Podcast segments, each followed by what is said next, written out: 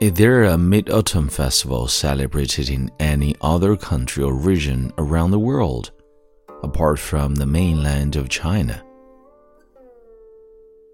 Yep, there is also celebration of the Mid Autumn Festival abroad, especially in some Asian countries and regions, such as Taiwan, Hong Kong, Macau, Malaysia, Singapore, Vietnam, South Korea, Japan, and in Chinese communities. People in these places often celebrate the Mid Autumn Festival by moon gazing, family reunions, and sharing traditional foods like mooncakes. In some major cities abroad, there may also be Mid Autumn Festival celebrations, including lantern exhibitions, cultural performances, and traditional craft markets to promote cultural exchange and commemorate this traditional holiday.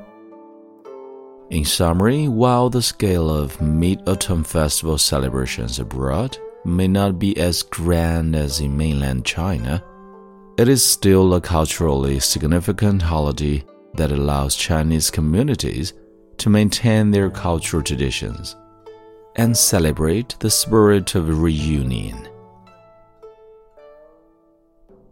Perhaps you are still working alone in a strange city, or you might be traveling tirelessly to be with your parents.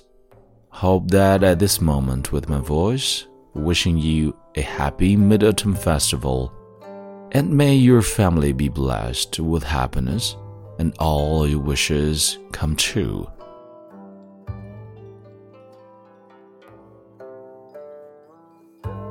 This is 孟非 Phoenix，这里是孟叔为你带来的英语美文朗读。